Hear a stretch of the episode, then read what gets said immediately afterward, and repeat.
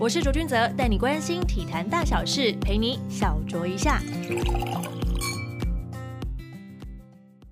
欢迎收听小酌一下，我是卓卓。我们节目访谈的对象都跟运动脱离不了关系，但其实我们很少谈论就是体育时事的部分，因为日子实在是过得太快了，变化也很快。我们更喜欢邀请就是运动各领域的耕耘者来跟大家分享心路历程。这集邀请的来宾是中华轮椅篮球代表队的教练蔡启阳，蔡教练，教练你好。嗨，大家好。蔡教练呢是毕业于北体，曾经与李学林、曾文鼎以及陈思阳等人在 UBA 同队，是这样子吗？嗯，没错没错，不不过都比较多时间坐在板凳上。哎，没有，那个年代基本上就是北体打片，就是 UBA 无敌手的时候。哎，对对对，那个时候队友是真的很强。对。不过你的论文呢，为什么会以轮椅篮球为主呢？是有什么样的呃契机让你去接触到他们吗？呃，其实一开始接触就是我北体的教练李云光老师，嗯，他的推荐。那其实李云光老师在这个热篮球的教练部分已经已经接触很久，然后也服务很久。嗯，那包括也有像罗新良老师啊，还有邱公志老师，那他们都在这个区块服务很久。那大概十几年前，台湾有办轮椅篮球的国际邀请赛，然后中华队有报名两队，然后我教练就先邀请我担任 B 队的教练。然后从那时候开始学习起来，对。哦，所以那个时候才开始学习，到最后也变成了你论文的主题，就对了。对，后来就会做一些轮椅篮球的相关的研究。那个时候是探讨什么样的议题呢？呃，蛮多的。我们其实有几个月教练合作，是像轮椅篮球的训练啊，或者是一些它的器材设备、轮椅的部分。像轮胎的一些摩擦系数啊，这种东西，对哦，都跟我们一般的轮椅是不太一样的嘛，对不对？对，它运动轮椅跟一般轮椅其实差异蛮大。第一个从外观上很清楚就可以看到，运的运动轮椅它的两个大轮是斜的，嗯，哎，那个是方便它在原地做做三百六十度的旋转。哦，对对对，它会因不同的运动会在设计上还会有点不同。哦，对，在价格上是不是也跟我们一般轮椅也不太一样？哦，应该差蛮多的，对，差蛮多的。大概最高的话，你听过的有多贵呢？哎，一般他们用可能就不用到最好的，可能就要十万以上。哦，对，就要十万以上，就是算特制的就对了。对对对，那个都特制。然后比较专业一点，就是会量身定做。嗯，了解。因为我们听众其实有不少都是篮球迷嘛，但对于轮椅篮球可能就不是那么的了解，是不是？也请蔡教练跟我们简单的介绍一下轮椅篮球与一般篮球有哪些一样跟不一样的地方呢？那轮椅篮球其实它的规则跟一般篮球大致相同。嗯，那它其实有一个比较特别的地方，就是它每一个球员都会有一个分级点数。它的分级点数是依照它的残疾程度，也就是它核心的功能性去做分类。哦。然后从一点到四点五，那残疾程度重的，你的点数就低；然后残疾程度轻的，你的点数就高。然后场上的五位球员不能超过十四点。对，这个是一个比较特别的地方啊。它这个目的就是为了让比赛公平。对对，会让一些不同残疾程度的选手，他都可以有上场的机会。哦，对，这个是一个蛮好的规则。那除了点数之外，那我们在就是规则上面呢？嗯，在规则上面其实大致上都相同，篮筐也一样高，场地也一样大，场地也一样大。那像一般人会比较想要了解的是，哎，那他有没有？走步或是两次运球，嗯，那其实他是有走步，可是没有两次运球。哦，对，就是他的走步比较特别，是如果我运一次球以后，我可以操控两次轮椅，然后就要运一次球。操控轮椅是指我可以转它，有有规定就是呃移动的弧度大小吗？没有，就是有去你只要有操控它两次，就一定要运一次球，运一次球。那其实还蛮难吹判的，如果是裁判在就是判决上面的话。对啊，这个其实。比较难应该是球员啊，因为在轮椅操控上其实有一定的难度。对，大家可以试想一下，就是你必须要去，像我们平常一般人打篮球，我的手就是用来传球投篮。嗯，那他还要再推轮椅，嗯，他要花心思就顾好他的移动路线。对对对，然后所以他的手要做很多事情，所以那个其实在轮椅操控上就是轮椅篮球技能最最最重要的一件事情。对，嗯，那在轮椅篮球场上，在比赛进行过程当中，像这样子，因为其实他们的移动速度也算挺快的。如果说要这样子运球的话，会不会就是造成有一些碰撞度？哦，这个就是轮椅篮球精彩的地方，他们其实无时无刻都在碰撞。对，像我一开始接触的时候。有时候在练球，看他们一摔倒，嗯，然后就会很想要冲上去，你就很紧张啊。都，想说哇，一个身障人士坐着轮椅然后摔倒，如果我们在马路上看到，其实会吓到。嗯嗯。然后其实，在轮椅篮球的比赛场上是随时可见，大概三分钟就会摔一次，所以这个是很长的。所以跟我们一般篮球肢体碰撞其实是差不多的，同样的残暴。呃，应甚至更残暴，我觉得。甚至更残暴。对对对。好，OK。那我想请问一下蔡教练，就是轮椅篮球的队员呢，通常是透过什么样的方式去招募的呢？嗯，现阶段我们现有的球员其实已经越来越资深，像年纪最长的可能也超过五十岁。哇，对对，平均年龄可能三十几。平均年龄是三十几，对，三十几。这些球员都已经接触这项运动蛮久。那换个角度想，也知道其实很久没换血，对，就是会，这就是蛮大一个问题。那我们通常找球员会是因为这个台湾市场太小，所以小到其实你很难去发现新的球员，因为大家不认识这个运动。嗯，或者是没有环境，他没有办法走出来，就有一个运动轮椅给他，然后让他去参与这个运动。嗯哼，哦，所以这是比较可惜的地方。那他通常我们都是像球员，他们有时候会去运动的时候，会接触到其他的身障人士，啊，他们觉得还不错的时候，他们就会邀请他来一起参加这个这个运动。哦，就把他拉拉进来这个一个拉一个，一个拉一个。那我们曾经也有是找一些脊椎损伤的病友来看我们练球比赛，其实他们是有吓到。他们的观念会说：“哎，我我都已经受伤了，我还要这样倒来倒去、撞来撞去。”哦，就可能觉得自己就是在生理上面已经有一些限制，对，不太敢去做那些尝试，这样子。对，所以其实，在招募选手其实蛮困难的，我觉得。对，如果是以就是蔡教练的，就是总教练这个身份的话，要怎么样去跟就是这些可能生理上面有一些限制的呃病友们，鼓励他们去尝试这些冒险的，或者是比较有一些高张力的运动呢？嗯。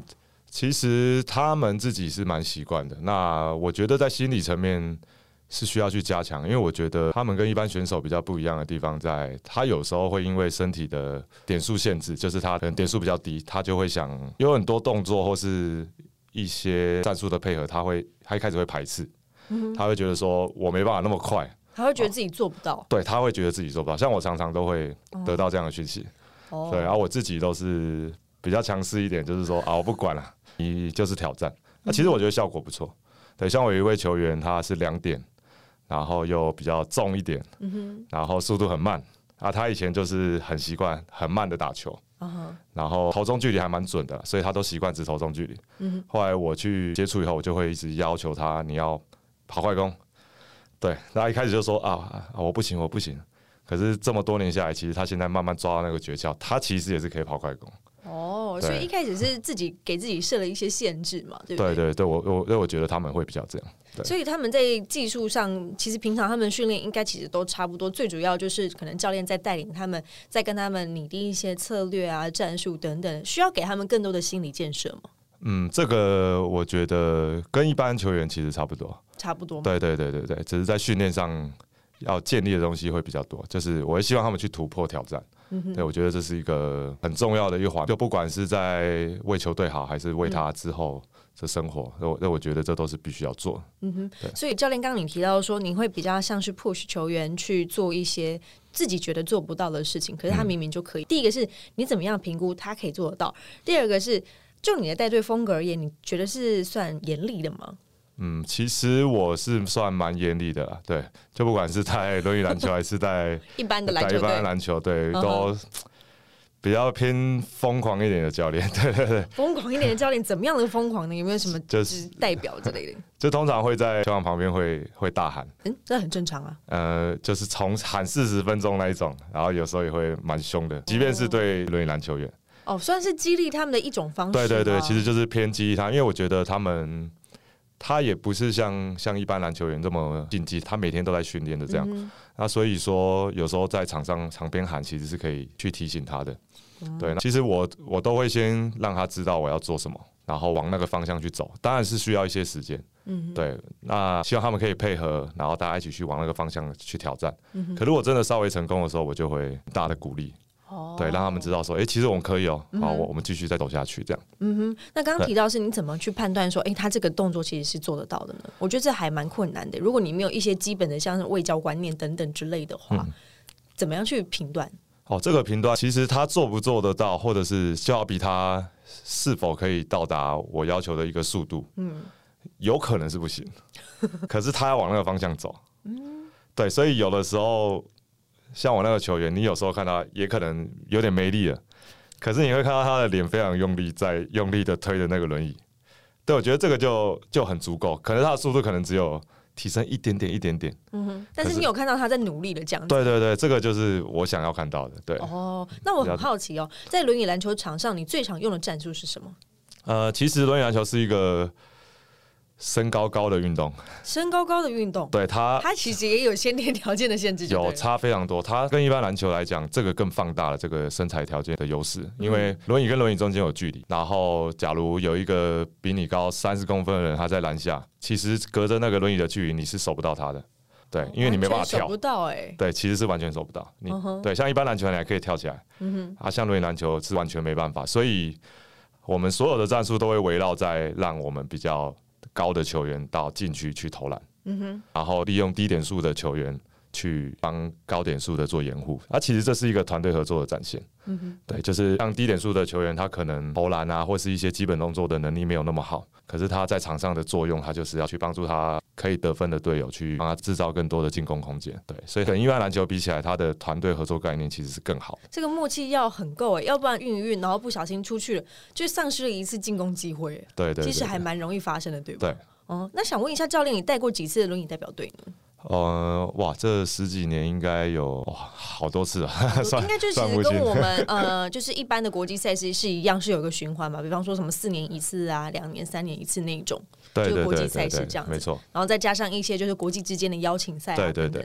那在带队的期间，你有没有哪一场赛事，或是哪一场就是呃球员的表现啊，一些给你的回馈，让你印象非常深刻的呢？呃，我记得我刚带没多久的时候，有一年在日本，哎，我们对上泰国队，嗯，对，泰国队那时候已经是一个蛮强的队伍，嗯对，然后在赛前都觉得，哎，其实真的不好打，然后后来 对手太小胜了，对，真的真的是蛮强，后来我记得应该个位数吧。嗯，对，所以那场比赛我觉得还蛮有印象的，就是蛮特别的。对，如果是以亚洲区域来说的话，我们现在的这个轮椅篮球的排名可以跟大家介绍一下。嗯，我们前两三年在亚帕运的成绩是第六名，嗯，然后成绩有到四强过。哦，很厉害哎。对，然后一线况的话只会越来越后面啊，因为我们的球员就越来越资深了。对，真的是，我觉得现现况就是遇到这样问题。那其实像日本传统强队以外，嗯。就是我们可能没有办法做到像他们那么完整，因为他们是整个社会运动风气都是，就一般民众对轮椅篮球这项运动不会输一般篮球，他们已经做到这种程度，所以他们重视的程度跟关注的程度是一样，对，几乎是一样。然后他在国内可能就有超过一百支队伍，嗯哼，对。那在反观台湾，其实当然比较难做到这样，可是其实可以朝这个方向慢慢走。所以我觉得像是可以设立一些县市的运动站开始。因为要广泛的推广这个生长运动，嗯哼，那生长运动遇到最大的问题就是环境，因为它不像一般篮球，说我哎，我今天要去打球，我只要穿着鞋就就去了，对对。然后第一个你要有轮椅，嗯，然后你还要开车载轮椅，你还要把轮椅搬下来，然后你可能要选择一个没有人的球场，嗯哼，对，然后再开始打球，然后打完再做一样的动作回去。哦，这其实有点难度哎。对啊，所以 所以我觉得先创造很好的环境是很重要的。对，嗯，至少要让他们觉得说从事这项运动，它的环境啊，对他来说是友善的，以及是安全的，对吧？对，这个非常重要。对，哦，因为除了担任就是轮椅篮球教练呢，目前其实有接任海洋大学篮球队的教练。你在带一般生跟就是轮椅篮球的学员们，你觉得有哪些地方是最不一样的呢？嗯，我觉得最不一样的地方在刚刚讲到的轮椅篮球员的自信。自信，对对对，因为像一般生，有的人他自信爆表，或者是对他本身就是很有自信的人，那其实这是好事啊。对，嗯，那对于篮球员，其实大部分比较少看到这样的情况，他们可能就是会先抗拒，就我自己的经验。那像一般篮球，他们其实就会比较照着步调去走，嗯对，教练给他指示，然后他比较清楚，他就去做。嗯，对啊，所以比较大的差异在这个地方，对。嗯哼，所以等于是说，你一般在训练的过程当中，你其实也不能够真的太过于严厉，你反而要像家人一样，一直去鼓励他，或者循循善诱，就是说你可以做到这件事情，这件事情做了之后会怎么样怎么样，很好之类的，是这样子吗？对，其实对于轮椅篮球的人蛮多是这样的，就是有时候也会呛呛他，开开玩笑这样。对，比较多是这样的方式。对，嗯哼，那这样子，嗯，不同的队伍这样各自，你会带给他们什么样的观念呢？在球场上的话，嗯，在球场上，其实，在一般的大学生的时候，其实我自自己觉得自己比较属于那种心理派的教练。对，就是因为我的球员他可能国高中他并不是受到。就是传统球队的训练，那他以后他也不会以篮球运动来生存，所以我是希望他们可以在大学这段期间学习到在学校学不到的东西。我所谓的心理派，就是我大概会把它细分成几个项目，第一个就是牺牲，第二个就是认识，第三个是突破，第四个是回馈。对，其实里面都没什么讲到训练，可是这个是比较特别派的。对啊，那牺牲就是我希望他们刚进球队的时候，他应该是要懂得牺牲，因为其实懂得牺牲就是第一步。然后牺牲自己玩乐的时间，知道自己要比别人努力，然后去成全球队、成全队友。那当他已经牺牲到一个程度的时候，他会想要得到一些东西。那通常球员想要得到就是我想上场，那这时候我就会利用这个东西让他往这个方向走。可是，在争取就对了，对，让他去争取，我会给他机会。嗯，可是，在争取的过程，他就会遇到很多事情，好比他会低潮，嗯，然后也会发现他是一个很易怒的人。对，发现他是一个很容易紧张的人，嗯哼，哦，那我就会介入，介入以后就会引导他们，对，引导他们，或者是设计一些情境让他去冲撞这个东西，嗯哼，对，然后下一个阶段就是他慢慢会突破，然后可能要过一年了，对，突破以后呢，他就会，我会再给他一个新的目标，让他再去挑战一次，嗯哼，对，就是更高的，可能就是比较偏球技方面。他最后一个就是比较特别，是回馈。回馈是，其实我这几年一直想了很久，怎样比较具体去实现这件事。那我就是大概这五六年，慢慢有在做一件事，就是我们在球季结束，我们都会办一个公益篮球营。嗯他这篮球营比较特别，是我们会邀请基隆地区的国小的小朋友来参加，就纯公益性质。那我的球员他就必须要去各个国小里面找这些小朋友。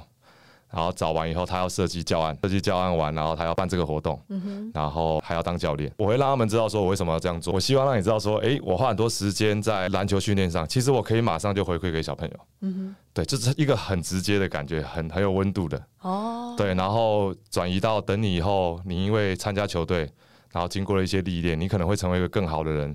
将你毕业在社会上，其实你可以很容易就可以帮助别人，对，或是再回馈给我们这个球队。哦，对，就是后来在回馈这个方面比较具体的做法。对，嗯我怎么觉得加入这个篮球队好像有一种什么心理潜能开发那种感觉？这一系列下来，就是要朝着更好的人来去做发展，这样子。对对，这个是我真的是蛮花时间在做的。对，哇，所以是从你刚刚提到是五六年前开始有实行这样子的呃方式吗？是什么样的启发让你觉得有这个 idea 开始要去这样做？嗯，前面的部分是，其实是我一直在做，像是帮球员解决这些问题。因为我这几年中真的发现很多问题，有的球员可能平常很温和，可是上球场以后，他只要遇到一点事，变了一个人，对，就变了一个人。哇哦，对，可是这会影响到球队嘛？嗯。然后我会抓紧他很爱打球这件事情，去改变他，或者是去帮他解决他的一些小问题，情绪上面的一些。对，或者是有些人很紧张，对，像我近年遇到一个球员就是超容易紧张，我也很纳闷，然后他自己也不知道怎么解决。然后他就说：“哎，教练，如果我在场上做什么事情做的不好，你就大声骂我，没关系，这样我才听得到。”嗯哼。然后后来他自己发现也不行，后来过一阵子他就跟我说：“哎，教练，如果我做错什么，你都不要跟我讲话，你连我的名字都不要喊。”嗯。我说：“好，OK，没关系，我配合你。”对，其实他们自己也在摸索自己。对啊，那对于篮球营这块是。其实我自己在大学阶段就很爱教小朋友，就是从教过小的啊，或是更小的小朋友。就就我觉得教小朋友是件很快乐的事。我一开始是想说要让他们知道这件事情，对。然后后来我希望是因为我以前在台北教的时候，可能会有教练费啊，或是在比较好的地区教。可是我发现，在基隆的小朋友其实的环境条件并没有那么好。对，所以我就慢慢朝着这块去走。对，希望多一点帮助，说不定，说不定我们培养出下一个林志杰。哦，就是一个正向的回馈了。对对对，或者是让这些小朋友他其实，在生长的过程有一个好的东西陪着他，因为有些小朋友他并不是可以下课就有。钢琴课，嗯哼，或者他家里的环境不允许他去参加这些课程，对，所以变成说，如果我们可以让他接触到这个东西，他可以让他陪伴一辈子，我觉得这个很有意义啊。对，嗯，等于让他有一个在生活上面或者是精神上面有一个依靠的那种感觉。对，没错没错。然后刚好也是，其实就是把小孩子如果绑在那边做训练的话，其实也不太会去做坏事。对啊。如果这样子说的话啦，那你觉得现阶段？台湾的轮椅篮球除了面临到就是这个换血这个困境之外，资源啊、关注度啊等等的。该怎么样去有一个比较有建设性的做一些改变呢？也可以跟大家分享一下，就是我们现在轮椅篮球大概是隶属于什么样的指导单位？嗯，我们现在是在残障运动总会下面，嗯对。然后其实像我们会比较多得到的补助，大概是在我们参加比较大型的赛事的时候。嗯，那国际赛事的嘛，对对对，就就国际赛事。其实国内几乎就那几个队，所以我们都会以国际赛事为主，会比较多。那国内的赛事就是像会长杯啊这种，就是用来做国手选拔。哦，对，比较多是这样。那其实现在台湾，我们应该可以借鉴其他国家，像泰国其实蛮特别。像我刚有提到说，上次哎，在七八年前有赢过他们，嗯，可是，在后来之后，几乎一次都没有，就没再赢过了。对，完全都没有，而且输的分数应该会越来越大，因为他们其实用一个很简单很快的方式，就是他是企业赞助，然后这赞助是彻底赞助，就是他们的领队是一个轮椅公司的老板。对，然后这些球员全部都到公到他公司上班，然后晚上练球。对，这是一个很快的方式，直接企业化。对，几乎完全企业化，就大概在三年内，你的成绩就可以提起来。嗯哼。对，那像马来西亚，我们前两年都还是赢，在上次的亚运也赢，可是在我两年前去打奥运资格赛的时候，就差他们十几分了。嗯。他们就是也是集中训练哦，然后有点国家资助。那像国家制度，他可能会用一些比较特别的方式，是哎，我给你这个球队八个名额，你这这八个人不用工作，嗯，好，那你们就专心训练，就是全新这样子，对，全新训练，就因为这这是要花时间的东西，对对对，对对对，那那我觉得台湾可以像这种做法去去做，不管是以企业还是以国家，嗯哼，像是像马来西亚这种状况。或者是，当然现在泰国当然是最好了，对，就是就比较永续经营的那种感觉了。对对，这个一定要永续，就是像我们现在可能会有一些人的帮忙，都是可能是一笔捐款，嗯，那我们就花个七八年，然后在需要的时候用，嗯哼，对，那其实都会比较有限呐，对啊，像像日本队他们的，他这很多支球队其实也是都要靠企业养，嗯哼，对，因为要不然你要怎么租场地？也是对，那我们现在就如果设计像我刚刚讲的一些县市的训练站的时候，如果有这些环境的话，这整个一定可以提升起来。然后在像我刚刚讲县市的训练站，慢慢它就会变成一个队，变成队以后，我们就可以办比赛。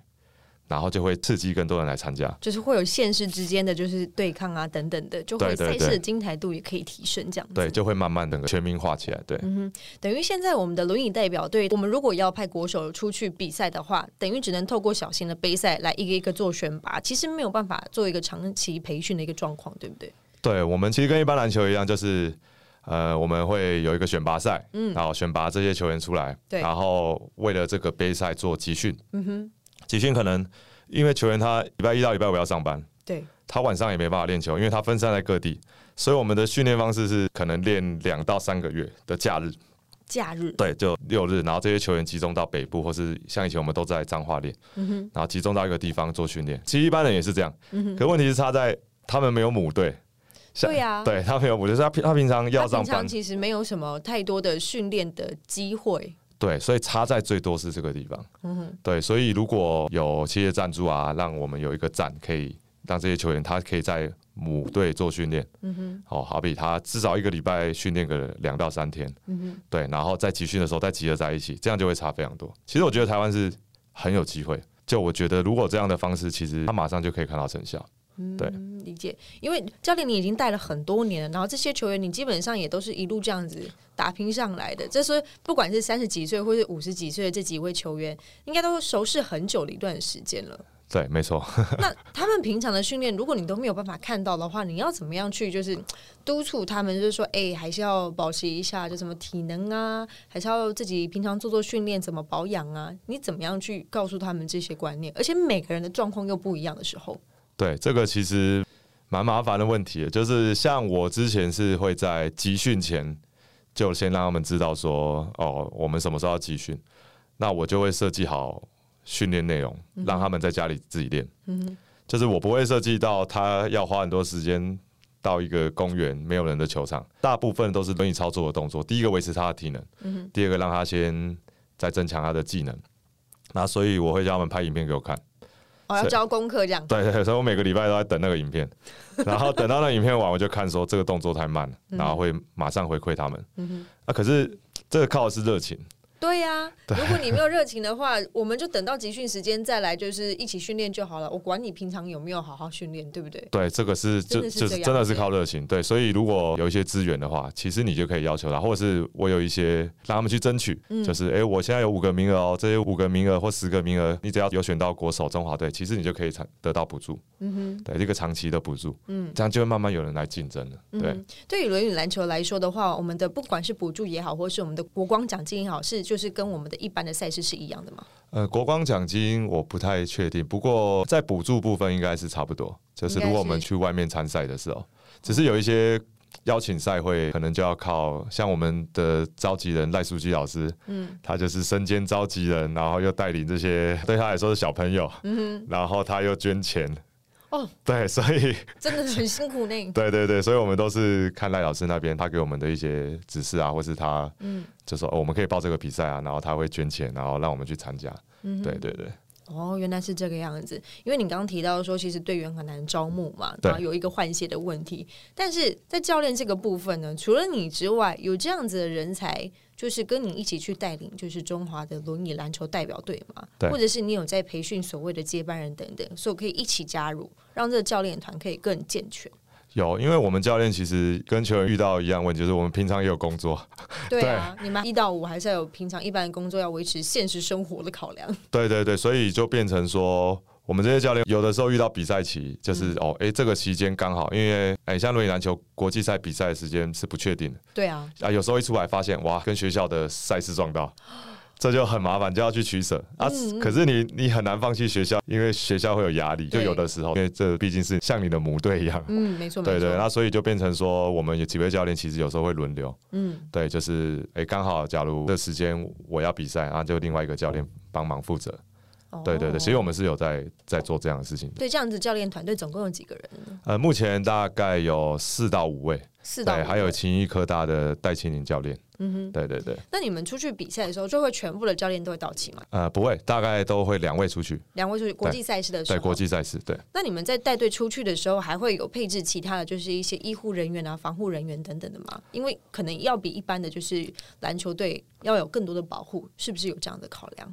对，如果比较大型的赛事会有防护员一位，嗯，然后还有管理，就有的时候会有了，对，有的时候会有，就差不多就这样了，就是全配了，嗯，对。因为我们其实刚刚也有聊到说，其实轮椅篮球是被归类为在就是全民运动的类别，为什么会是这样子做规划？你当初有想过这个问题吗？嗯，这问题我是没想过，因为我们想的是比较实际面的，因为这个要给像这个比较后续的问题，就是由政府单位啊，他们那边可能会有他的考量啊，对。那我们就是照我们的现实面。其实我觉得要完全靠政府来做这件事，其实是很困难。对，我觉得很困难，因为太多了，真的做不完这么多。对对对，真的是这样，所以可能还是要靠一些民间的支持。对，我觉得这个才可以长久经营下去。对，嗯哼，你担任的就是中华轮椅篮球代表队的总教练，已经这么多年的时间了。你其实最希望带给队员什么东西呢？我希望他们永远保持这个热情啊，嗯，因为其实我们在研究上发现，其实生长者他的老化速度是比一般人快，然后他的平均寿命也比较低，这已经很多研究都证实。那所以，我希望他们能保持热情，继续参与这个运动，即便他以后不是中华队的队员，因为这个应该是他一辈子要做的事情。嗯哼，对，让他的身体机能更好。那也希望他们能把这些东西传承下去。对，希望他们透过这个就轮椅篮球这个运动，就保持应该说乐观的心，因为带给他们有更多的自信之外，也是不断的去挑战自己。对。没错，我觉得这是一个非常非常好，就是去激励的一个方式，一个途径。就不管从事什么样的运动，其实也都是同样的概念。嗯，没错。对，只是刚好我们的蔡教练呢是担任我们的中华轮椅篮球代表队的 教练的。对，希望接下来或许可以有更多的好表现，也可以让大家知道说，现在国际赛事其实都已经停摆了嘛。对。那最近的轮椅篮球赛事，我目前在任何的官网上面好像都还没有办法找到。对啊，因为疫情的关系啊，所以我们最后一次是到泰国参加比赛。嗯。嗯，大概是一年半前的，一年半前的时对，间一。年半前的，对。哇，好！如果接下来有比赛的话，也欢迎就是我们蔡教练跟我们分享，我们再跟我们的听众朋友们来做一个就是宣导一下，就说哎、大家可以关注一下我们这个轮椅篮球的代表队的赛事。对啊，没问题，没问题，好，今天非常感谢蔡教练来到我们的小酌一下，谢谢，谢。谢。喜欢小酌一下的听众朋友们，也别忘了到 Apple Pocket 上面帮我们按好五颗星，也可以留言告诉我你想听哪些内容，也可以透过 KKBox、Spotify、Google Podcasts 以及 s o n g APP 来收听我们的频道哦。我们下次见啦，拜拜。